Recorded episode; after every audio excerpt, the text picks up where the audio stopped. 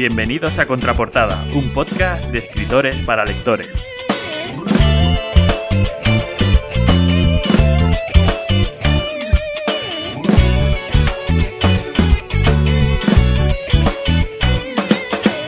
Somos Pablo Poveda, Luis Santamaría, David Orange y Ismael Santiago Rubio y te invitamos a conocer nuestras inquietudes, anécdotas y proyectos y sobre todo a pasarlo bien con nosotros.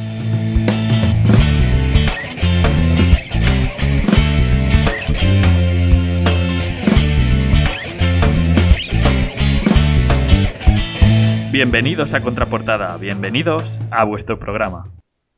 A quienes estáis entrando, buenas tardes, buenos días, depende de dónde estéis. Eh, si, se, si, se, oye bien, por favor, confirmadlo. Vale, está perfecto. Muchas gracias, Irma.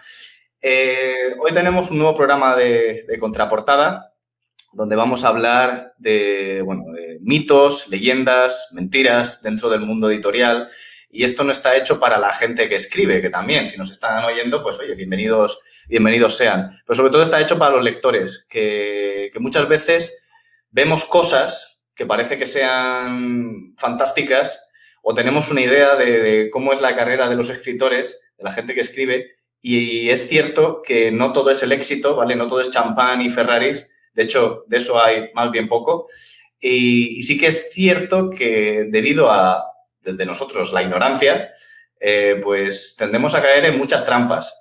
Eh, yo, por ejemplo, bueno, vamos a tener a, a Luis, que también tú y yo compartimos cómo ha cambiado todo en las últimas, en las últimas décadas y cómo gracias a eso hemos iniciado nuestras carreras. Pero también vamos a tener a dos personas muy clave, que un invitado especial y también, eh, bueno, lamentar la ausencia de, David, que este, este, esta semana no va a poder estar, pero tenemos eh, a un invitado muy especial que nos va a dar muchísima información y muy interesante. Además, que creo que la mayoría de gente que va a ver el, problema, el programa, de quienes estáis aquí, eh, la, vais, la vais a conocer, ¿no?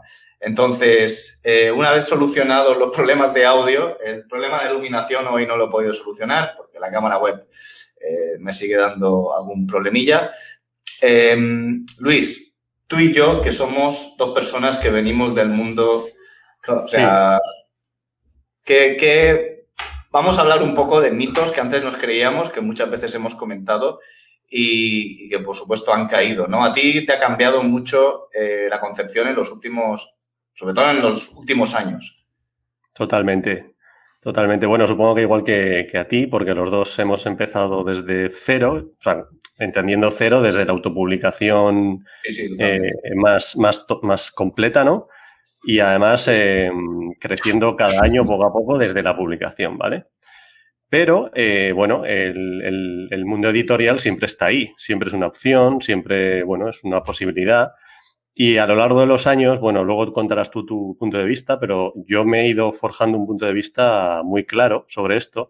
Y además yo quería también eh, comentar que eh, algo que me pasa muy habitualmente con, bueno, cuando hablo de, de, de mis libros y de mi, mi, de mi, escritura, de las ventas, de los, los y tal, cuando hablo de este tema con, con la familia, o con amigos, o bueno, ¿no? Con, con, con, la gente de a pie, ¿no? Que, con lectores prototipo, ¿no? Gente, o sea, el 99% de, de, de, las personas, la gente que no escribe, pues cuando hablo con ellos, eh, por, por, por mucho que tú saques libros eh, autopublicando con Amazon y por mucho que vendas y, y tú puedes incluso casi, casi ganarte la vida solamente escribiendo, pero siempre está, está de fondo la gran pregunta del millón, ¿no? Siempre está de fondo la, la gran frase que, que, todo el mundo te dice, por lo menos a mí, que es, bueno, pues a ver si hay suerte y, y te contrata una editorial. O, sí, sí. ¿Verdad? ¿Verdad? O sea, yo creo que es algo que a todos los autopublicados nos, nos dicen. A mí me, me sigue pasando. Claro, sí, sí. Cuando realmente, eh, que de esto vamos a hablar también, en mi caso, por ejemplo, y bueno, en el tuyo, mm. eh, se puede establecer una carrera, se puede... Eh, o sea, el mundo de la autopublicación también vamos a hablar, no es nada fácil, ¿vale? La gente no es publicar mi libro en Internet y, y, lo leen miles de personas, no, hay un trabajo muy, muy extenso detrás y que, y que exige mucho, es decir, los dos caminos son difíciles. Yo me decanté por el tema de la autopublicación por muchas cosas, pero en principio porque soy una persona que me gusta tener el control de mi obra y sabía que gracias a Internet iba a llegar a muchísima gente, ¿no? Pero es cierto que pasan los años y publicamos libros y, bueno, yo me dedico a esto a tiempo completo y mm, todavía me siguen publicando, pero me siguen preguntando, pero bueno, ¿y cuándo vas a sacar con una editorial? Y dices tú, no hace falta, ¿no? Realmente no hace falta. Es, eh, y, también vamos a comentar esto más tarde, muchas veces publicar con editorial, o sea, simplemente eh, te da unas cosas, pero no te permite dedicarte al 100% a todo el tiempo a esto, ¿no? Hay ahí como una... La gente dice, bueno, pues si publica con una editorial, y también hablo de las grandes, pues ya vive en una casa enorme, vacaciones en... O sea, realmente no es así, no es así. La escritura requiere dedicarle muchas horas, no solo a la escritura, a las redes, a todo. Y, y bueno, es, es, es, o sea, tanto un camino como el otro, los dos son muy sacrificados y creo que el primer paso es afrontarlo como un oficio más. ¿Vale? Que no es esto escribir el libro y ya disfrutar el resto de tu vida. Creo que es una imagen también como, pienso como la de los actores, ¿no? Vemos a las estrellas arriba, pero hay mucha gente que tiene que trabajar constantemente y además es, normal y si te gusta hacerlo, oye, es, maravilloso para, como forma de vida para vivir. Voy a dar paso a...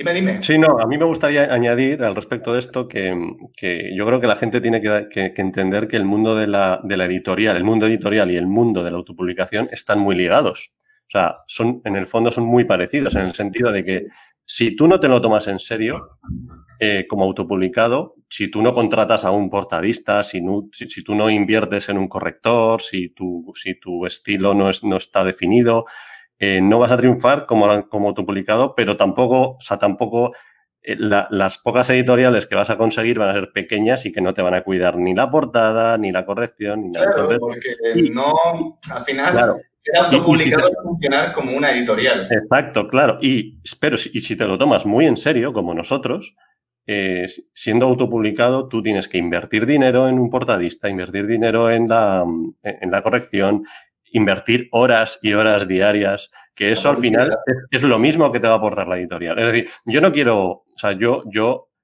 para nada estoy ni en contra ni a favor de las editoriales, ¿vale? O sea, yo no, esto no es un discurso en contra de las editoriales, es simplemente para poner en situación a la, gente que, que es un, o sea, ambos caminos son igualmente válidos, pero que la editorial no es la panacea. Y además, muchas veces, para que, para que una gran editorial como puede ser Planeta te llame a la puerta y, te, quiera, y te quiera publicar, ¿no? Te haga una oferta, antes tienes que haber vendido mucho como autopublicado en Amazon. Y para, llegar a ese punto, y para llegar a ese punto, tú ya tienes que haberte convertido en un escritor top. Y además, y dicho esto, eh, cuando tú ya has llegado a ese punto, y tú lo sabes muy bien, Pablo, porque tú estás en ese punto, por mucho planeta que te venga, a lo mejor la oferta no te interesa. Esa es otra. Porque, tú, Ya te, porque tú, Ya te, has creado unos lectores, eh, un, catálogo grande, un, estilo profesional. Tienes y la, que oferta, decidir. y la oferta de Planeta te tiene que convencer. Eh, sí, sí, bueno, dice Planeta, dice cualquier otra, pero es una, una, una, super editorial. Cuando llega ese momento piensas que va a ser eh, una oferta, vamos, irrechazable y te das cuenta de que, eh, bueno, pues no vas, a, no vas a sacrificar todo tu trabajo porque realmente eh, yo lo entiendo, entiendo que... O, puede que sí, pero, pero hay que valorarlo. De hecho... de hecho pero Luis, antes de, antes de seguir, eh, porque también entre esos dos pasos hay una franja. Y es, hay un, la gente, no, no, solo, no solo están estos dos escalones, o sea, la autopublicación y la editorial grande. Hay una franja de por medio que también existe y hay una persona que sabe, sabe mucho sobre este tema, ¿vale? Para no, no hacerlo esperar más. Claro, claro, sí, sí. Es Ismael Santiago Rubio. Hola, amigos. Bueno, eh, bueno eh, saben mucho de esto, no considero que sepa mucho de nada, de todo un poco, ¿no? Pero sí que, sí que es cierto que por el hecho de, de, de empezar en este mundillo pues eh, mediante una empresa de, autopublicación, mediante una editorial de autopublicación, pues hay cierto recorrido que sí que, ya he pasado por él y, puedo contar algo sobre esos mitos, esos falsos mitos, ¿no? Como hemos titulado este programa, sobre, sobre ese tipo de editoriales, eh, editoriales también tradicionales, que se hacen llamar tradicionales, que no lo son tanto, y, o esas otras eh, de coedición, ¿no? Ah, ah, hay un abanico muy amplio, un, muy amplio, eh, y que, bueno, ahora si queréis, vamos desgranando un poquito a poco. Sí, pero tenemos un tenemos un invitado por ahí esperando que... tenemos un invitado muy especial Voy a dar un par de pistas, porque es la primera vez que tenemos un invitado, tampoco llevamos muchos programas, pero eh, siempre, es algo, siempre es algo especial, ¿no? Invitar a alguien y sobre todo, eh, bueno, pues además de ser amigo y conocerlo, eh, es una persona que su recorrido, o sea, es muy largo. Yo creo que, bueno, su recorrido está por encima del nuestro, de, de, los tres. Eso no es... Y, y él sabe tanto, o sea, su opinión es para mí muy, muy, muy interesante porque tiene una opinión sobre el mundo de la autopublicación, que es donde, sobre todo Luis y yo, y tú también, eh, hemos estado, o estamos, también sobre el mundo editorial, y luego también ha ganado premios, es decir, ha sido finalista de premios muy importantes a nivel, a nivel mundial en las letras, eh, o sea, en Hispanoamérica. Y creo que, que, bueno, que no hay, no hay, que darle más pistas. Es una persona que escribe novelas de misterio, que ha vendido un montón, sus libros están siempre en Amazon. Se caracteriza porque están ambientadas en un rincón muy especial del planeta. Y bueno, sin darle más, ¿no? sin darle más suspense a la historia, vamos a dar entrada a Cristian Perfumo. Buenas tardes. Hola, ¿qué tal? ¿Cómo ¿Qué tal, Cristian? Hola, Cristian. Bienvenido. gracias por todas las palabras bonitas. Hombre, se nota, que, se nota, que, es mi amigo, se nota que es mi amigo. Bueno, no, he dicho ninguna mentira. No he dicho se, ninguna se mentira. lo ha olvidado algo, se lo ha olvidado algo que yo, eh, al formar parte de eso, yo tengo que recordarlo. Cristian ganó el premio literario de Amazon en 2017. Bueno, he dicho, has dicho que, que había sido ganador. pero, pero, has dicho de premios importantes y demás, se te ha olvidado ese. Ah, bueno, porque no quería, si, hubiese dicho que era ganador del premio Amazon, todo el mundo sabe quién era. Pero también ganó un premio, o sea, fue finalista del premio Clarín, que es el, premio que organiza el diario argentino, ¿no? Clarín. Sí, sí, es un premio, bueno, que en, Latinoamérica es un premio muy, muy grande. Eh, y bueno, y sí, fue finalista y la verdad que... Es decir, que esto es una prueba porque parece ser que ganar el premio de Amazon, pues bueno, sí eres a ganar el premio, pero de Amazon, ¿no? Pero ya cuando un autoeditado que tiene una carrera como la tuya eh, mete la cabeza entre los finalistas de un premio donde se supone que se presentan, o sea, tanto autoeditados como escritores profesionales, etcétera, etcétera, pues aquí ya eh, te da a pensar, te da a reflexionar de oye, pues es que los autoeditados, ¿no? Porque hay una leyenda negra que son malos. Claro, bueno, eh, sí, bueno, pero creo que es una cuestión de, mm, estadística o matemática pura, es decir, cuando en el mundo de la autoedición no hay filtros y entonces cualquiera puede subir su libro, entonces en promedio necesariamente tiene que ser la calidad promedio más baja, porque de un lado hay un filtro con las editoriales convencionales hay un filtro, con lo otro no hay un filtro. Entonces, bueno, si hacemos un promedio, pero bueno, como decía un amigo, en promedio todos tenemos un testículo y un, pecho. bueno, pues ya que estamos los cuatro, eh, voy a anunciar que a quienes estáis entrando, que bienvenidos y bienvenidas allá donde estéis, sea de día, sea de noche, eh, aquí todavía en España entra luz en vuestras casas más que en la mía porque el sol está pegando ya, los edificios tapan el sol y por el balcón pues me entra más bien poco. Em, quería recordaros que estamos en, el tercer programa de Contraportada que vamos a hablar de mitos, eh, mentiras y cosas que no sabemos y experiencias sobre el mundo editorial en, todos sus espectros y sobre todo que nos podéis hacer todas las preguntas que queráis eh, en los comentarios que haremos como la otra vez. Los iremos dejando para el final, seleccionaremos las preguntas y las mostraremos en pantalla para ir eh, comentándolos en la recta final, ¿no?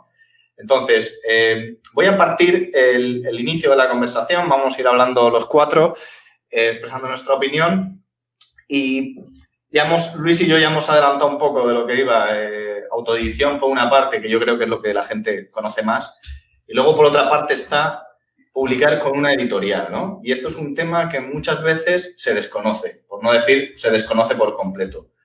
Tú, Cristian, uno de tus libros autoeditados, ese libro que quedó finalista del Premio Clarín, ha sido publicado por una editorial eh, de un sello muy grande que publica autores enormes en este país. Eh, yo no tengo ningún libro publicado, sí que he recibido ofertas eh, pero no, no han llegado a ningún puerto. Luis también tiene experiencia, como contó, sobre la gente y las estafas que había detrás. Ismael sí que ha tenido experiencia con la editorial de autopublicación, ¿no? ¿Qué, es este concepto? Bueno, sí, yo empiezo con una editorial de autopublicación. luego la experiencia es que voy como vosotros, ¿no?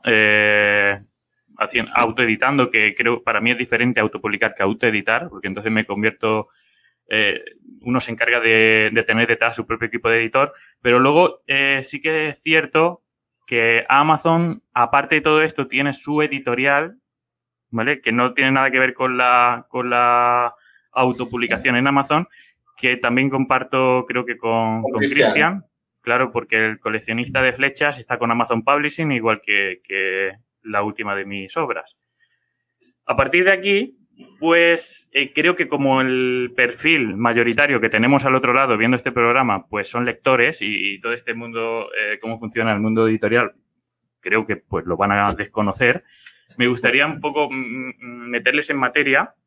Eh, si veis que me enrollo en cualquier momento, me cortáis rápido o podéis, bueno, es importante que la gente o sea, no vamos, a, no vamos a hablar de temas muy densos sobre todo esto, pero sí, que vamos a dejar claro, porque muchas veces hay gente que dice, he publicado con una editorial, muchas gracias a la editorial X por sacarme el libro. Y a veces aquí esto puede inducir un poco al engaño, ¿no? Hablaremos también de eso, eh, también quiero comentar eso, porque también lo veo muy a menudo. Eh, mira, eh, la industria editorial, para mí, a mi parecer, yo la dividiría en tres, en tres grupos. Por una parte, en tres tipos de empresas, porque al final son, son empresas. Por una parte estarían las empresas que publican libros de forma convencional y aquí pues las editoriales que todos pues conocemos, ¿no? Las tradicionales, las grandes, medianas, pequeñas. Luego estarían también las empresas mediante las que podemos publicar libros y aquí metería en este nicho a las editoriales de eh, autopublicación, coedición y también a, imprentas, porque también las hay, en las que, aparte de, contratar los servicios de impresión, te pueden gestionar pues, servicios editoriales necesarios para la publicación de un libro, pues, como es el, el ISBN, el depósito legal y demás.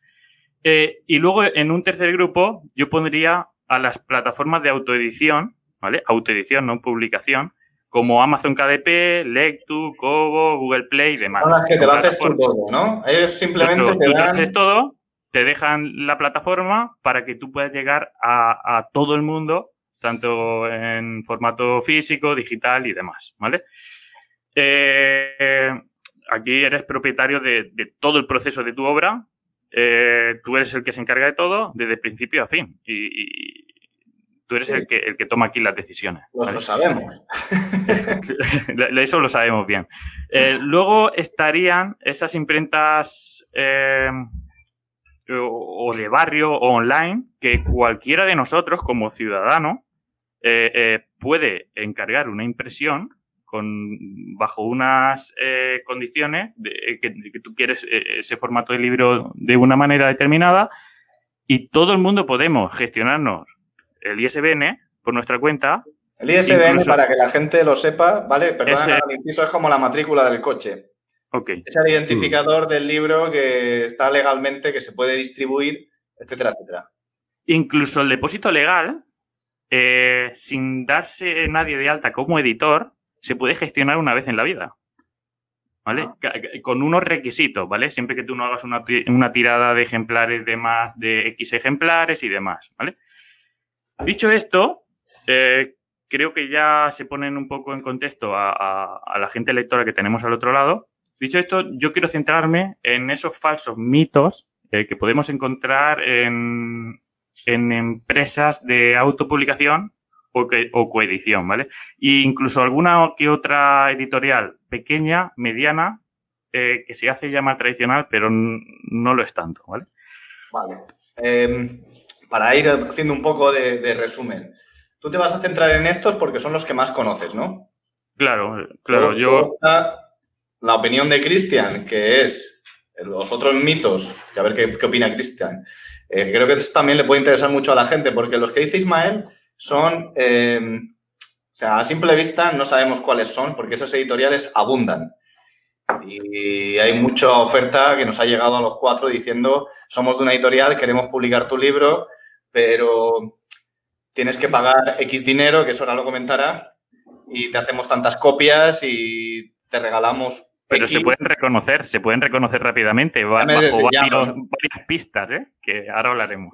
Quizás esa es la línea más clara, ¿no? Eh, entre una cosa y la otra es una editorial, digamos, tradicional de profesional, por de una manera, de toda la vida, nunca te va a pedir dinero. En el momento que, en el momento que viene una empresa y te dice, soy una editorial, te quiero publicar y me vas a tener que pagar tanto, ahí ya estamos en otro territorio y eso la gente tiene que saber que eh, no sé si decir que no es normal, pero, pero es, es, distinto. No estás publicando con una editorial que está apostando. O sea, ¿cómo funciona una editorial de, tradicional? Gana dinero vendiendo libros. Claro. El dinero lo obtiene de los lectores. En cambio, estas otras empresas, el dinero lo obtienen mayoritariamente de los autores. Entonces ahí hay una diferencia grande y creo que es la más fácil como para hacer la distinción muy rápidamente. Sí, y por eso a mí me gusta llamarlas eh, imprentas camufladas, porque al final están haciendo algo lícito, porque, porque es lícito, pero... Pero la, pregunta es, ¿por qué la gente, no? Eh, porque eso que dice Cristian y eso que estás diciendo tú, eh, es, vale, todo eso es lícito. Si yo me empeño en sacar mi libro, pues si nadie me lo quiere publicar, voy a uno de estos servicios. Pero ¿cuál es el, cuál es el motivo muchas veces, la mayoría? Porque muchas veces no es, eh, quiero que el libro, bueno, a veces quiero que el libro tenga buen acabado, etcétera. Muchas veces es... El ego. Y, Ahí y también otro, y tengo que decir que también otro, también otro, por estadística creo, ¿eh, compañeros? El desconocimiento eh, de los primeros pasos en el mundo de la autopublicación. Cuando tú no conoces nada y te metes a internet a investigar, enseguida lo que te saltan son, son eh, los nombres de, esas eh, editoriales de autopublicación. Y tú crees que no se puede hacer de otra manera que solo... y entonces tú pasas por el aro. ¿Cómo sabes que estás pagando? Sí, claro, pero tú, tú juegas a ese juego. Pero ahora entraremos que hay a veces que, atraen a ese escritor con esas ansias, con esa ilusión de publicar, eh, no siendo demasiado transparentes y, luego llegan eh, los lamentos y...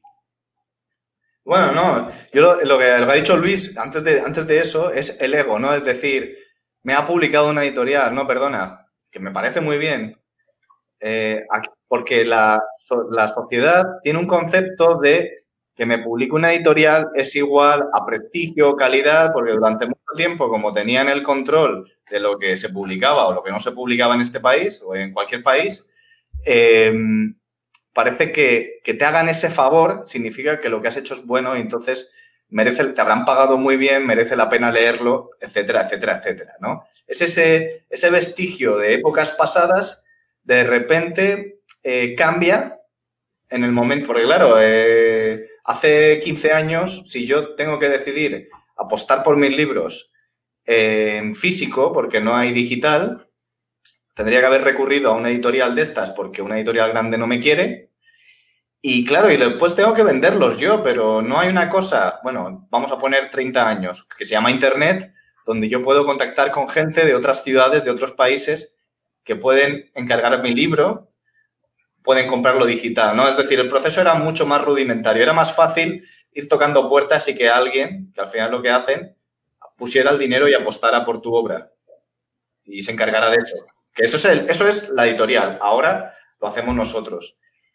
También, Pablo, eh, también hay otro, otro motivo para utilizar este tipo de empresas, que es que em, no todo el mundo tiene los mismos objetivos que a lo mejor tenemos nosotros cuatro, que es eh, dedicarnos a, escribir y, y ganar, sea ganando la vida con esto y, que esta sea nuestra actividad principal. Hay mucha gente que tiene una vida independiente de la literatura que no ah, que, y dice mira yo tengo esto escrito me encantaría verlo como un libro tenerlo en la mano y que si alguien lo quiera comprar lo pueda comprar. Eh, y, no, y no tengo ningún problema en, en, gastar un dinero para que eso suceda para, para hacer que esto aparezca. Y eso también es... Eh, de hecho, esa es la función. Sí, y luego otra cosa que hay, otra cosa que hay también, otro tipo de gente que hay, es quizás gente que utiliza un libro, sobre todo se da, me parece, en casos de cuando no se escribe ficción, cuando se escribe lo que se llama no ficción, que es que un libro es quizás un poco también su carta de presentación para su verdadero negocio, que puede ser dar cursos, dar charlas, etcétera, ¿no? Entonces ahí también estos servicios les viene bien. Para libros de no ficción eh, cambia el juego, claro. Eso yo creo que lo que dices, Cristian, es la utilidad, o sea, la principal utilidad de este tipo de, incluso si yo solo quiero hacer 300 copias para vendérselas a mis familiares, etcétera, todo eso me parece estupendo y creo que, que por supuesto, hacen una brecha entre la editorial grande que no apuesta por ti y te dicen, no, no, no, nosotros te damos Em, te damos un servicio profesional para que esa obra tuya que te hace ilusión esté corregida y se publique. Profesional, entre comillas. Bueno, yo hablo de las profesionales.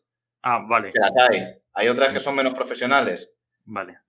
Eh, pero, el punto donde yo voy, eh, la idea general de todo esto, el estigma social que, que, ha hecho durante. A mí me ha afectado como autopublicado durante mucho tiempo, que era en la opinión general, la persona que se autopublica, ah, que te lo haces tú, entonces eso no tiene valor. Es decir, si nadie lo hace, nadie te lo hace, ya no tiene valor. Pero eso no es cierto. O sea, quienes nos estáis viendo nos escucháis, sabéis de sobra porque eh, cada uno de nosotros, incluso Luis y yo compartimos también, es decir, trabajamos con gente profesional que está detrás gente profesional que, o sea, nosotros escribimos la novela y además de trabajarla nosotros, hay una persona detrás que la va a revisar. Que, en, muchos casos, que en muchos casos esas personas también trabajan con editoriales, o sea, llegan hasta ese punto de profesionalidad. O, trabajan con gente, con editoriales o con otros profesionales de, que se dedican a esto. Es decir, eh, ese trabajo tiene detrás eh, mucho trabajo y a otra gente que no solo somos nosotros. ¿Por qué? Porque eh, al principio puede que todo el mundo pusiera sus libros, pero ahora hay tanto que hay en todo el catálogo, ha alcanzado cierta madurez y, hay, que, hay que profesionalizarse de alguna manera, porque si no, eh, la gente no es tonta, la gente quiere leer libros que estén bien escritos, que, que estén bien editados, que sean bonitos tanto en papel como en digital, y esos detalles hay que trabajarlos. Si no sabes trabajarlos, contratas a alguien, y si los trabajas tú, los tienes que trabajar con alguien también, pero que hay un esfuerzo, ¿no? Y ese estigma yo creo que poco a poco se va rompiendo cada vez más. Afortunadamente, la gente ya empieza a entender cuando un autoeditado es profesional y cuando un autoeditado es mm. amateur, ¿no? Muy aficionado, está empezando. Sí, al final, al final el, soberano es el lector y al final es el lector el que se da decide, cuenta. ¿Quién decide? Eh, y además, eh, bueno, nosotros aparte de escritores también somos lectores y somos capaces, o sea, se, se ve a la legua que el libro es un, autoeditado que lo ha hecho en un mes y lo ha subido por subir y quién se lo ha currado, quién ha invertido pasta y quién, eh, digamos, lo ve como una profesión. Y eso se nota, eso se nota. Sí, sí, sí, no. Bueno, podéis ver cualquiera de nuestros libros, ¿no? No, pero que nosotros somos cuatro personas que ponemos, eh, o sea, ponemos mucho hincapié en el resultado final del libro que va a salir.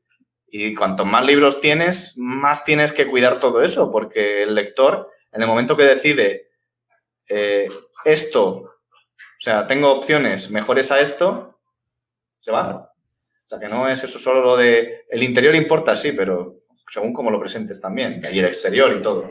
Y yo creo que muchas veces eh, contribuyen, a ver, para que para eliminar el estigma que hay sobre que el, autopublicado es de segunda o eh, es, literatura eh, menor, creo que ponemos más para cambiar eso los propios autores que, por ejemplo, algo de lo que yo quería hablar, las editoriales de autopublicación, por los métodos y prácticas que tienen, ¿vale? Eh, y, si, y si os parece bien, eh, para el lector de grano un poco eh, cómo trabajan en general las editoriales de autopublicación y así comprenden. Bueno, comprenden. Sí, antes de esto, ¿vale? Antes de entrar en esa materia, quería preguntarle a Cristian, porque aquí hay un caso que, y además en su caso es, es interesante, es un libro autopublicado que es el finalista de un premio literario, del diario Clarín, se convierte en un libro publicado por una editorial grande, ¿no? Sí. Y esto, antes de que Ismael entre con... Vamos a ver cómo Ismael habla del trabajo que hace estas editoriales. Y luego me gustaría, si os parece, comparar, me deja el perro, eh, comparar eh, cómo fue tu experiencia con ese trabajo. O sea, cuál es tu experiencia actual. no voy a decir el nombre de la editorial, pues no viene a cuento, pero... ¿Por qué no? Ah, bueno, no, como quieras. Lo pueden buscar en internet. Bueno, bueno, sí. Eh, puedes, tú, tú, que conoces los dos mundos, incluso los tres, puedes dar tu experiencia de que a lo mejor no todo es de color de rosa, que tiene una parte positiva, que tiene otra parte menos positiva, ¿no? Es decir, que... Bueno, yo te voy a contar, yo te voy a contar todo lo que, lo que sé, te voy a contar todo eh, te voy a contar, te voy a contar mi, experiencia y, yo soy bastante abierto con, esto, con estos temas, así que me puedes preguntar lo que quiera o me puedes preguntar a la gente que esté viendo lo que quiera. Y, lo podéis hacer. Es que creo que es una... honestidad.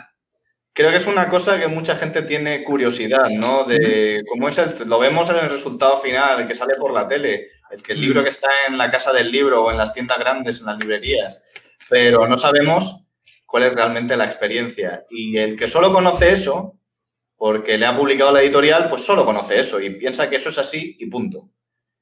Y no hay nada mejor que eh, eso. Lo que quieras preguntarme, adelante.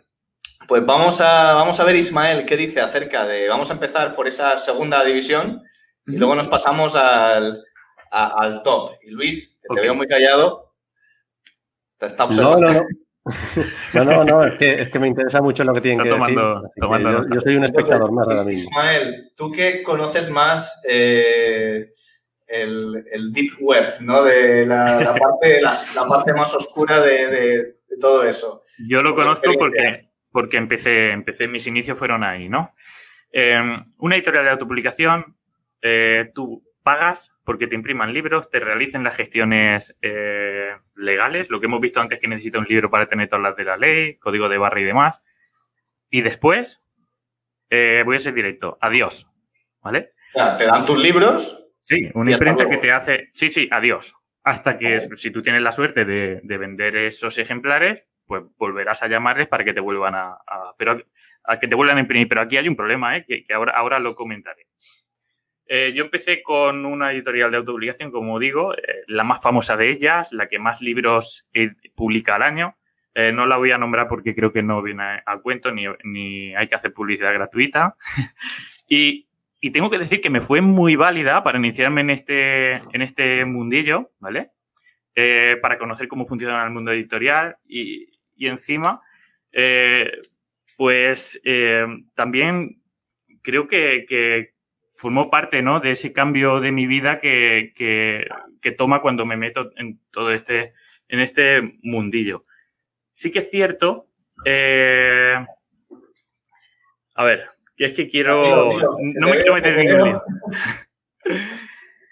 Eh, a ver, esta editorial, en 2014, si no recuerdo mal, que fue cuando yo publico con ella, había publicado 4.000 libros en ese año. Entonces, imaginad eh, eh, el flaco favor eh, que le hace por, pura estadística, ¿vale? No pueden ser los 4.000 libros unas genialidades, unas genialidades publican todo lo que les llega, ¿vale? Para ser claros.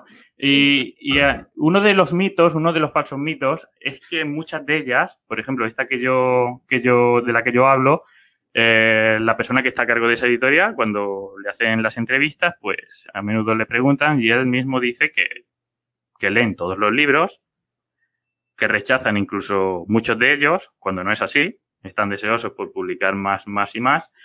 Eh, para rechazar un libro ya tendría que estar metiéndose con, eh, contra algún colectivo, sabemos de qué estamos hablando, ¿no? Y, y entonces creo que en ese, en ese aspecto no son lo suficientemente transparentes, pero eso no es lo más importante que... Bueno, pero eso es autopublicación, es decir, te pagan y te lo dan. Ok, sí. Vale. Eh, además, eh, este tipo de editoriales eh, te suelen prometer una publicidad que no es real, suelen adornar en su página web pues con promesas tipo de distribución o, o cierta promoción pues para captar simplemente clientes. Y, aunque luego, pues en el contrato todo, todo el mundo que lo lea puede ver que eso ya no aparece, eh, hay gente que, que, luego se siente engañada y, es normal, no, no son lo, suficientemente transparentes que, que, deberían de ser. Su objetivo principal y único es cobrar, cobrar para que publiques y al día siguiente eh, conseguir a otra persona para volverla a cobrar y que vuelva a publicar otro libro. No, no les interesa tanto que tú vendas para que vuelvas a llamarles para que te vuelvan a imprimir. Aunque si lo haces, eh, eh, claro, eh, está bien. Básicamente. Claro, claro. A mí no me pasó nada de eso, yo no me siento desengañado con esta editorial, como, como, lo, he, como lo he dicho al principio, aunque a mí me gusta más llamarlas imprentas camufladas. yo firmé sabiendo lo que, lo que contrataba. y aunque, claro, eh, eso ha ayudado, me ha ayudado a conocer, como digo, el mundo de editorial, a saber que yo como ciudadano podía, podía publicar. Luego decidí salir por otros motivos. Aquí todavía no hablo de Amazon, yo todavía no, no, no había conocido cómo funcionaba el mundillo de Amazon y entonces autopubliqué sin editorial y sin Amazon. ¿Vale? Imprimiendo bajo, bajo mi, eh, una imprenta que me busqué, gestionándome yo eh, todo lo que necesitaba y con los libros en el maletero de mi coche para allí y para acá. Eh, sí que es cierto que uno de los motivos también era que, cuando yo eh, publico, eh, contrato los servicios de esta, de esta primera editorial de autopublicación, hay una, marqué una casilla que era que ellos ponían tu libro en distribución en la plataforma de Amazon. claro, cuando yo empiezo a ver que en Amazon yo puedo manejarme yo solo, yo no tenía acceso a, hacerlo porque lo habían subido ellos y luego tuve un follón increíble porque ellos no lo querían eliminar, aunque habíamos roto el contrato, una historia importante. Y, aquí hay que sumar que todos sabemos que Amazon, a los autores que, que, estamos en la plataforma, pues cobramos mes a mes, tenemos una gráfica que sabemos lo que vendemos a diario, pero a mí la editorial en ningún momento ni solicitándolo me facilitaba nada de esos datos y a mí me pagaba eh, a cada seis meses, pero, pero yo no sabía si eso era real. Claro. Eso es una cosa, eh, bueno, para no alargarlo mucho más, ¿no? Esto es, si, que, si queréis hacer preguntas las podéis dejar, que eh, aquí Irma ha dejado una, la vamos a ver ahora. Y esta es una parte, ¿no? Esta es la parte que mucha gente llega a este acceso, llega a este servicio Luego está el otro servicio que tenemos los cuatro, que es yo escribo mi libro, contrato a la gente, lo edito, etcétera, y lo vuelco en Amazon, que es simplemente una plataforma. O sea, Amazon no hace nada, simplemente te da acceso a que tu libro esté eh, disponible a todos los países donde hay Amazon. Amazon es, la librería más grande del mundo, para que se entienda bien. Y los libros en papel nuestros, eh, nosotros no los tenemos, por tanto la inversión es cero, invertimos el dinero en otras cosas, en el diseño, etcétera, y cuando alguien compra un libro, para que lo entienda la gente, porque muchas veces me pueden enviar un libro firmado, yo no tengo el libro en mi casa, de hecho yo tengo pocos libros en papel. Eh, cuando alguien compra ese libro, Amazon lo fabrica y se lo envía a esa persona. Si no, nadie compra el libro en papel, el libro no está como en tu caso eh, lo llevaba. No existe. es, una impresión bajo demanda a 100%. Claro, pero mucha gente no lo sabe. Entonces, eh, Y por último, que esto ya lo hemos hablado y lo voy a resumir en dos líneas, nosotros no estamos en contra de que nuestros, de que la gente, o sea, no están, nosotros ojalá que nuestros libros de Amazon se pudieran comprar en las tiendas. Legalmente es posible, porque tienen el ISBN del que hablaba Ismael. Lo que es poco probable es que las librerías, que algunas lo hacen, afortunadamente, pidan el libro. ¿Por qué? Porque ellos tienen también un contrato con la distribución, que es otra empresa, donde Amazon no está permitido. Entonces, eh, si Amazon no tiene un contrato con un grupo X, llamémoslo, de librerías en España, pues esa persona, porque no puede, pedir el libro para que se lo manden a la, tienda y venderlo al, comprador. Entonces, eh, simplemente para aclarar, ha sido una, es más denso que todo eso, pero pues de una manera superficial aclarar que, que por eso nuestros libros no están en la librería, no porque no queramos, aunque yo vaya y se lo entregue, como dijo Luis en, una entrevista, eh, es que no se puede, ¿no? Y finalmente, esto que tú dices, eh, está la, opinión de Cristian. Sí, pero, pero eh, yo y quería terminar ya con esto, y así pasamos a Cristian, pero habría que llevar cuidado, ojo, que algunas de estas prácticas que yo, que yo comento no son, no son exclusivas de una editorial de autopublicación, ¿vale? Eh, algunas editoriales tradicionales, eh, eh, que yo las denomino piratas, llevan a, cabo acciones, pues como por ejemplo poner en grande en su página web que quieren publicarte, cuando todos sabemos que lo difícil que es entrar a, una editorial y cuando están recibiendo cientos, incluso a veces miles de manuscritos y que elijan el tuyo, ya te están diciendo, ven, queremos publicarte. Ojo, porque eso es una seña de que la editorial no es tan tradicional. O, te responden demasiado pronto. Le mandas el manuscrito, sí, queremos publicarte, sin ni siquiera leerlo. Hasta que te eh, piden dinero. Claro, no corrigen. sí, sí. Y, luego, eh, por supuesto, va a llegar la, fase en la que te piden dinero.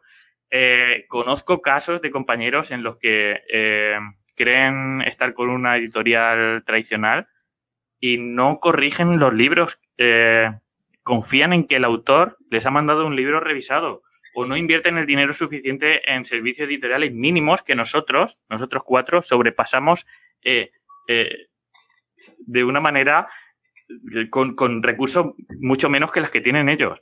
Incluso a lo mejor te exigen, esto también lo conozco, te exigen que tengas un mínimo de ventas, que si no llegas, te toca pagar, te toca abonar la diferencia y, lo más radical, eh, eh, que también conozco este caso, algunas te venden el mensaje de que ellos se hacen a cargo de manera gratuita del coste de edición de tu libro, a cambio de que no te eh, abonan nada de beneficios y, como mucho te pagan con tus propios libros. Son así de claros y directos. Entonces, a mí me parece esto...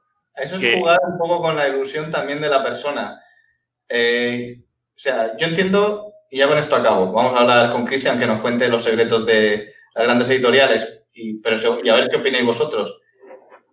Yo, yo porque, bueno, tengo la, capacidad eh, y he desarrollado los recursos para tener un equipo con el que trabajo. Entonces, no, no tengo, pero bueno, si no supiera nada, si no supiera nada, me plantearía dos cosas. A, si yo quiero que alguien invierta dinero en mí, o sea, si tengo una obra que, pienso yo que es muy buena y que quiero que se publique porque puede generar beneficios, entonces entiendo que esa editorial es la que me tiene que poner la inversión, de decir, Pablo, yo te voy a dar X dinero, más o menos, eso ya depende del presupuesto, de lo que tengan, pero X dinero, vamos a trabajar este libro y no te preocupes que nosotros nos encargamos de lo demás.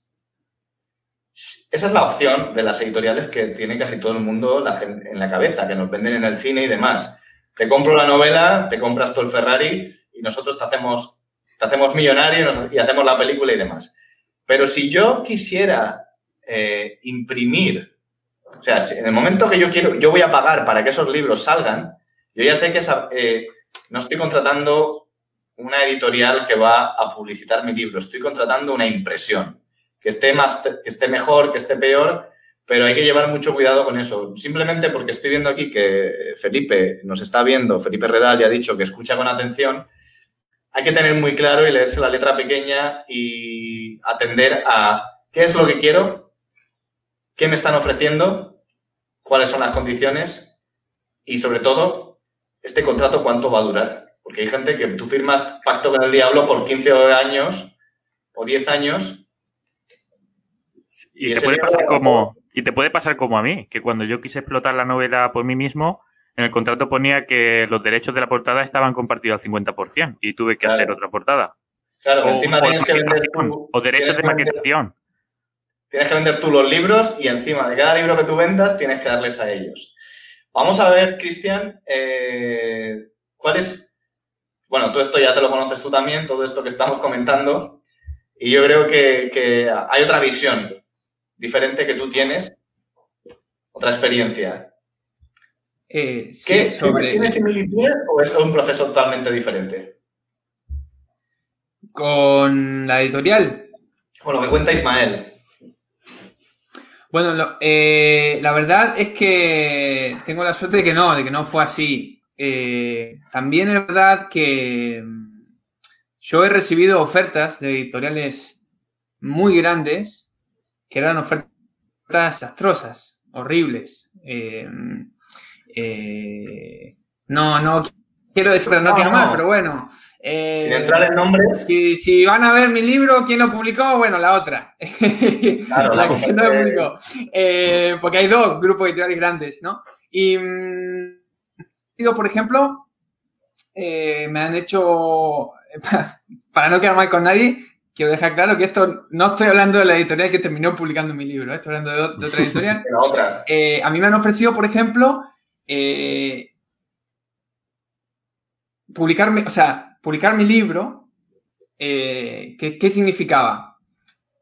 No me iban a pagar, no me iban a dar eh, ningún adelanto, lo iban a publicar solamente en formato digital, eh, y, pero a cambio yo les daba los derechos en digital, en papel, de traducciones y de adaptación audiovisual. Es decir, yo les daba todo y ellos no me daban absolutamente nada. Eso sí, muchísimo, muchísimo bla, bla, bla, te vamos a convertir en la nueva voz de escritores de Latinoamérica, eh, eh, porque tal escritor empezó en digital y después no sé qué, bla, bla. Y yo decía, pero es que este es mi quinto libro en digital. Yo ya sé cómo es el mundo digital, ya lo conozco, o sea, eh, bueno, en fin. Es decir, que, que yo tuve la. Yo creo que mi, mira, mi mayor suerte fue que no tengo mi, el ego mío es bastante pequeño. Es decir, eh, no me importa demasiado lo que pensará el resto de la gente eh, de mi estatus como escritor. A mí solamente me importa lo que piensen mis lectores, si les gusta o no les gusta lo que escribo. Y, y entonces, cuando viene una editorial grande o chica y me hace una oferta que no me conviene, el tema de que tenga el sellito de tal editorial no me pesa casi. Entonces tengo, tengo la, suerte de estar en una posición de poder decirle que no. Y decirle no. Y cuando a esa editorial le dije que no, entonces me ofreció un adelanto. Y le dije que no. Y entonces me ofreció más dinero. Y le dije que no. Y le dije que no cuatro veces. Porque las cuatro veces me pedían mucho y me daban muy poco. ¿Sabes lo que te quiero decir? Muchas promesas, pero poco en papel. y, y otra cosa. Ay, perdón. No, no, y luego iba a pasar a la, parte buena, que es, es lo, que terminó pasando con la editorial con la que sí publiqué, que, realmente no es porque haya publicado con ellos, ni, no, de verdad que me han tratado muy bien y la experiencia está siendo genial. Entonces, también existe eso, pero hay que tener en cuenta eso, que no le dije que sí al primero que vino. Eh, y creo que ahí está el... Luego hay una pregunta que, yo creo que es clave. Eh, que la, la, editorial que, te, que, bueno, estas editoriales, ¿no? La gente cuando mira el nombre grande por el sello, que luego la, decepción no la llevamos nosotros, pero o acabas cediendo o, no. Pero hay una cosa que la mayoría de gente no sabe. Eh, vale, ofrecen, porque ofrecen dinero. vamos a hablar de cifras exactas, pero ofrecen dinero.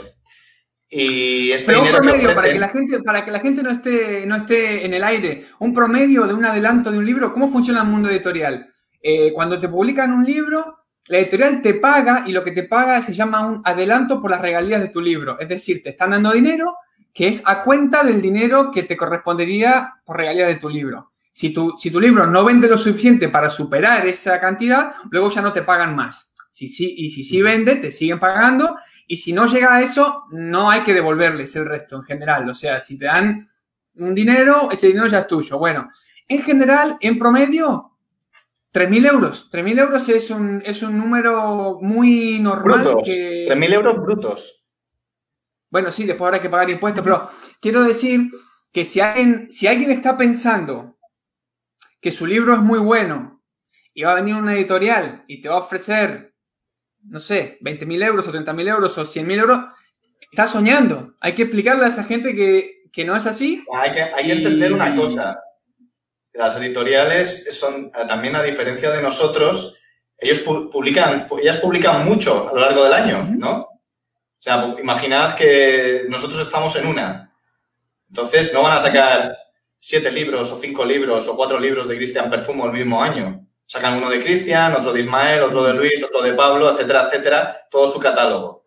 Claro, incluso si te ofrecen 10.000 euros, ¿vale? Que es una cifra más grande. Pero hay que tener en cuenta que esos 10.000 euros vas a cobrar la mitad al principio y luego la otra mitad. Vamos a quitarle eh, los impuestos que tengas que pagar y vamos a plantearnos de que este dinero es con lo que tú vas a tener que vivir porque has firmado un contrato de exclusividad, no vas a firmar con otra editorial, eh, donde con ese dinero, si te quieres dedicar a esto, eh, vas a tener que aguantar un año hasta que salga esa novela, que es lo que suele tardar, ¿no? Más o menos, que se venda y, por supuesto, que te, que te publiquen la siguiente en la que estás trabajando ahí es donde eh, uno, pues en mi caso, es decir, si tú tienes otro trabajo y, dices, pues claro que sí, a mí esto me viene estupendo, sin problema. Pero ahí es donde eh, la confrontación que yo tengo, ¿no? Por supuesto, eh, promedios, como ha dicho Cristian, la mayoría de ofertas y el problema más grave es renunciar al resto de mis obras. Es decir, porque en el momento que yo firmo un contrato con una editorial, una de las condiciones, que mira que las he peleado muchas veces, me han dicho que no al principio, luego que sí, que no hay problema, pero al final que sí es, en el momento que yo firmo por esos 3.000 euros al año o lo que sea, eh, un año eh, o más, eh, yo ya no puedo publicar nada. Yo ya no puedo publicar nada de, por mi cuenta. Bueno, es, a ver, hay, o sea, un, un contrato editorial es, son condiciones puestas en papel. Hay cosas que son estándares de la industria, pero que uno puede decir, no, esto no lo quiero. Y entonces, si, eh, o sea, uno, tiene, uno tiene un balance y la editorial tiene un balance. Yo digo, ¿me pesa más?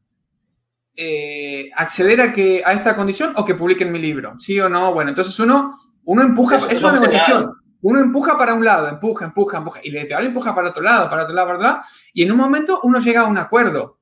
Si uno puede lograr llegar a un acuerdo en el que uno esté contento, yo, mira, para mí lo más importante es firmar un contrato con el que estés contento, con el que digas, mira, estoy, estoy feliz de haberlo hecho así, estoy contento con las condiciones que firmé, y luego, si nos ponemos en el peor de los casos, si me va lo peor que me puede ir si vendo muy poquitos ejemplares con este libro, igual voy a estar contento de haberlo hecho, no me voy a, no me voy a arrepentir.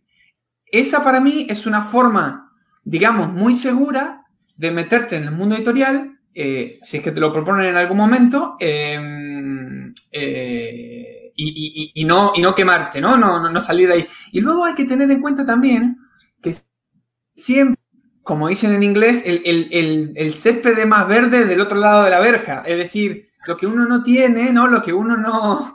No, no, Pero simple lo comentaba para que, que no que cayéramos en, para romper un poco el mito ese. Es decir, yo lo veo totalmente, yo lo entiendo, soy el primero que lo entiende. Y como soy el primero que lo entiende y lo acepta, por esa misma razón digo que no. Porque es, una, es un conflicto de intereses, no se puede llegar a un acuerdo y mi situación personal, pues quizá O sea, quizá no, es favorable. Si yo no, si yo no, tú, no me fueran bien las cosas con Amazon, por ejemplo, pues sí que aceptaría. O si aceptaría si me propusieran, vale, pues puedes seguir publicando, pero es decir, otro tipo de contrato. A otras personas, pues si ese contrato lo acepta y le va bien y, le interesa porque publica un libro al año y no le importa esperarse a estar dos años sin publicar mientras publica con editorial, pues oye, adelante. Lo importante es, lo que quiero, o sea, la pregunta era para dejar claro que el Ferrari y el champán es una cosa más de no, eh, no, no, para nada. O sea, tema de. Bueno, como me dijo, como me dijo alguna vez un, escritor muy, muy famoso, me dijo, eh, en esta profesión hay mucho bronce, muy poco oro. ¿Hay mucho qué? Perdón. mucho bronce, pero muy poco ah, oro. ¿Sabes? Porque uno está como, oh, el escritor, qué importante, no sé qué, bueno, pero a la hora de comer eh, es muy difícil, ¿no? Entonces, eh, no, firmar con una editorial, por más grande que sea, por más que sea la más grande del mundo, eh, no te va a, resolver los problemas económicos, sobre todo si uno es un autor que no, que no conoce a nadie. Si luego uno es un mega, mega bestseller, a ver, uno tiene que tener en cuenta que, que la editorial es tu aliado es, tu aliado. Uno, se, uno le da la mano a la editorial al momento de firmar el contrato y hay que caminar juntos hacia un objetivo. No, no es que, o sea, no, no, hay que intentar, eh, o sea, obviamente uno tiene, que uno tiene que defender su postura y tiene que intentar obtener las mejores condiciones, pero, pero uno tiene que, para mí, ¿eh? uno tiene que considerar a la editorial como un aliado eh, que y las dos partes se van a potenciar, ¿es verdad? Entonces, ¿qué pasa? Que cuando una persona tiene un nombre súper, súper importante, voy a decir un nombre que todos conocemos, Stephen King, por ejemplo, que todo el mundo conoce.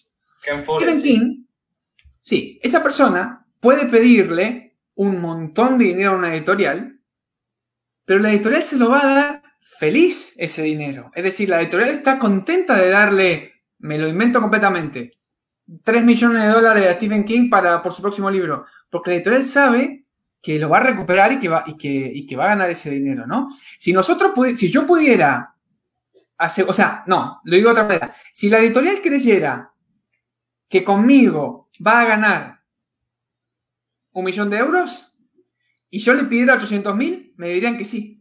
Claro, claro, ese, es...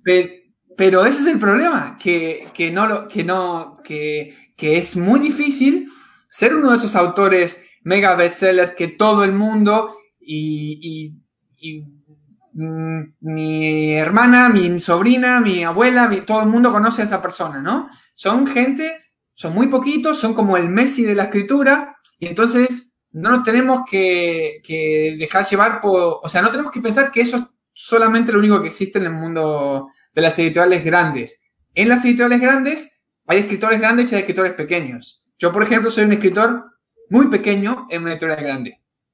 Por ejemplo, eh, y para cerrar este tema, que tú eres el único aquí que está publicado por una editorial, nos pregunta Sonia eh, si existe una presión por parte de las editoriales, y ahora voy a las otras preguntas, eh, ¿existe una presión por parte de las editoriales a la hora de publicar el siguiente libro o tenéis que tenerlo? ¿Tú vas a publicar el siguiente libro? ¿Lo tuyo ha sido algo muy concreto y esporádico?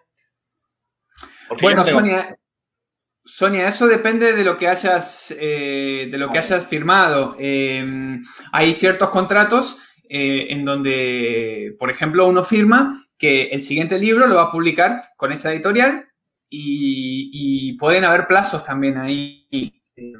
Uno tiene que, yo creo que uno tiene que respetar lo que firma. Entonces, si uno firmó que va a publicar el siguiente libro con la editorial dentro de un año, es normal que la editorial diga, bueno, ¿y el libro para cuándo? No sé qué, bla, bla, bla. Pero, pero no siempre ese tiene que ser, que ser el caso. Y yo creo también que una editorial, sospecho, que prefiere respetar los tiempos del autor a publicar un libro con el que el autor no está del todo contento. Me, tengo esa sospecha, no, no lo he vivido en carne propia porque, bueno, yo voy por mi primer libro con una editorial, entonces todavía no lo sé. Eh, y ya para, concluir, ¿vale? Antes de las preguntas, Después de todo esto que hemos contado, que no ha sido poco, hemos contado la visión, o la experiencia y visión de Ismael, ¿no? De la gente que se lo tiene que hacer y las trampas que se pueden encontrar de por medio. Eh, que es muy difícil vivir según de la escritura, según el modelo que nos ha contado Ismael, por no decir es imposible, porque vender los libros manualmente es, pues eso, es un callejón, no sin salida, pero casi. Luego está la parte de, que nos ha contado Cristian, que es eh, publicar con una editorial, pues por supuesto no pagas, sino que ellos se encargan de ir contigo de la mano para que ese libro llegue a las tiendas, etcétera, etcétera, pero los adelantos que dan, eh, pues bueno, hay que ser realistas, no, o sea, si no, estamos hablando siempre, como, como ha dicho él, de primerizos, acabamos de, o sea, nosotros podemos vender mucho en Amazon, pero para una editorial es su dinero del bolsillo y no sabe cómo apostar. Entonces, los, los adelantos que te da, pues son bajos. Si lo dividimos entre 12, ¿qué es lo que te tiene que dar para un año entero? ¿no? También, Pablo, un pequeño inciso. Eh, está lleno, el mundo está lleno de libros eh, que le fue muy bien en, en autopublicado y que después y le fue mal. Y yo no creo que sea la culpa de la editorial. A veces sí y a veces no, pero no siempre. Entonces, ¿Por qué te digo esto? Porque que un libro le vaya muy bien en Amazon no le garantiza a la editorial que cuando ellos lo publiquen vayan a poder ganar dinero con ese libro. Entonces, sí que para ellos es una apuesta también. Claro, y son mercados diferentes. yo querría destacar a esto, a esto que comentaba Cristian, que de hecho eh, yo creo que el gran valor que da una, que una gran editorial como la tuya, Cristian, te, te publique no es, no es el dinero, porque como decís, el adelanto no es para tanto y sobre todo no es para tanto comparado con lo que cualquiera de nosotros puede ganar en Amazon autopublicándose.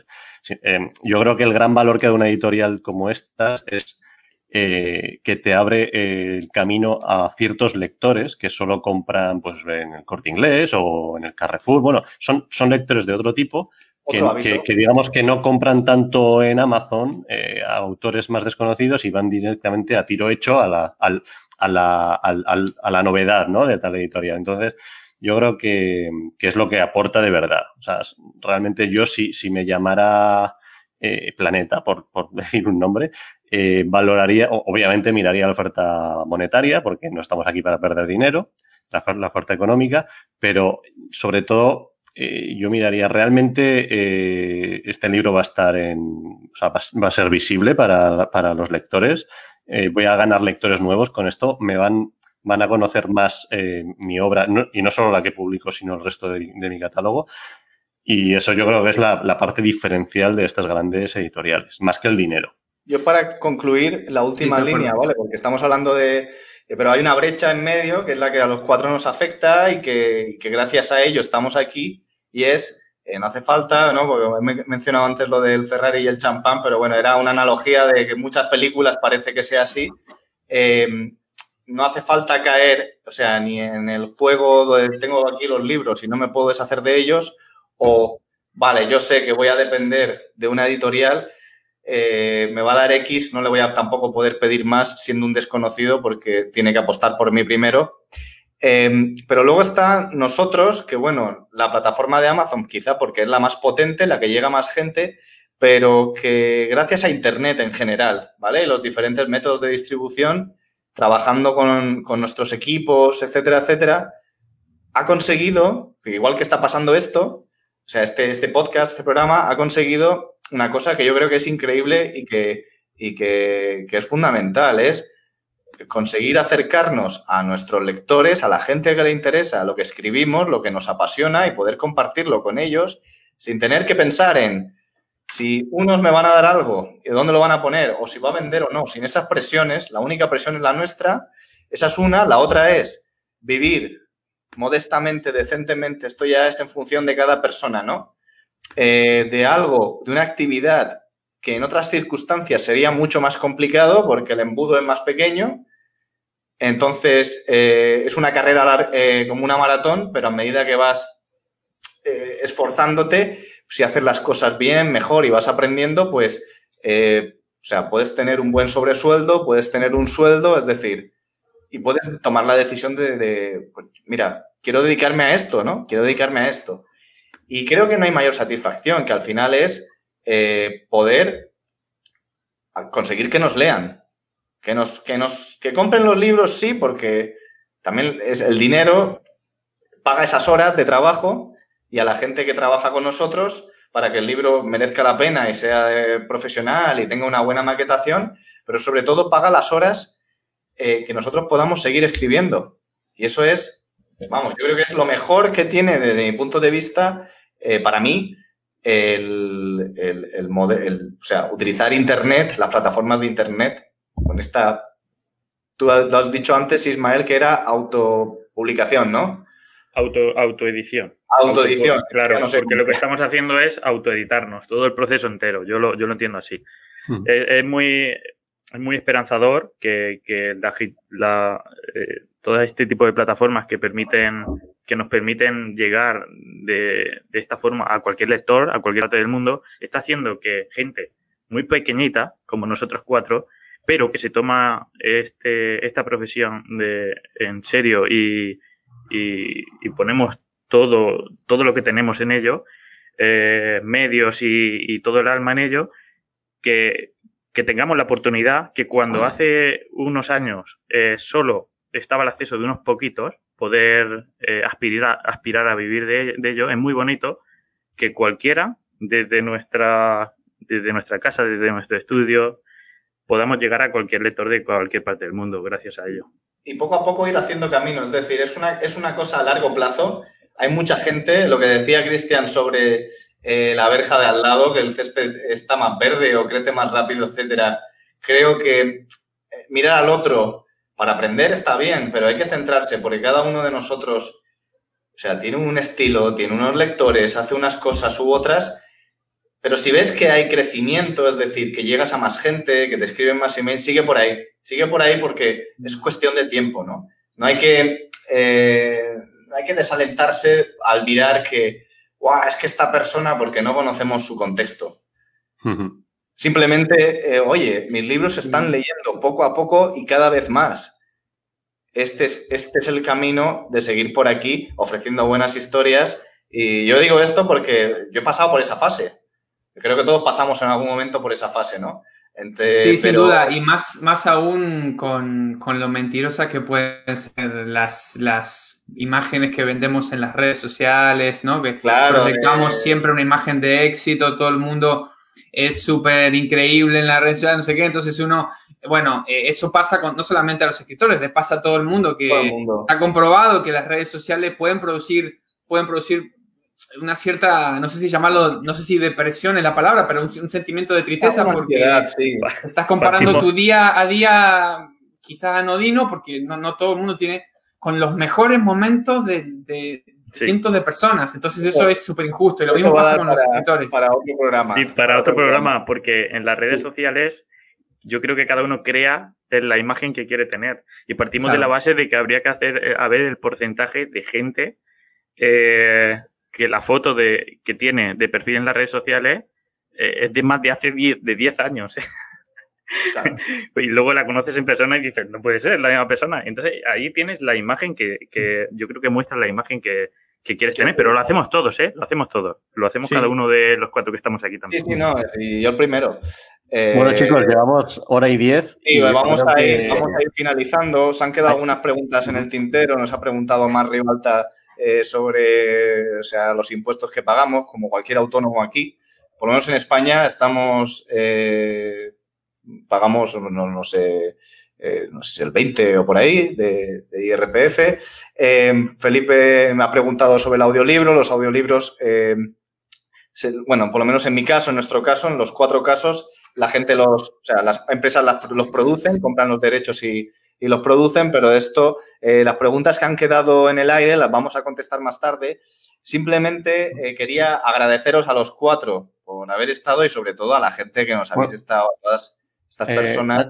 antes de terminar, a mí me, gustaría responder en concreto a la última, al ah, último comentario que ha hecho Nuria, ¿vale? Porque, bueno, eh, no sé si lo puedes mostrar, Pablo. Sí, sí, que, online es genial, pero en papel. Nuria, Claro, simplemente muy rápido eh, quería aclarar que, mm, en la autopublicación eh, se, vende tanto en, digital, online, como en papel. Sí, nos, referíamos a, cuando hablamos de publicar en Amazon, volvemos a lo de antes, nos referimos tanto al papel como al digital. claro, pero la plataforma es digital, claro. la plataforma digital, o sea, no es el, el hecho de ir a una librería a comprar un libro en papel, pero el libro en papel te llega a casa y la experiencia de leerlo es similar. Lo digo porque, porque hay mucha gente que, yo, y yo me incluyo, que preferimos leer en, papel que en digital, pero, pero un escritor autopublicado tiene esa opción igual que una editorial. Claro.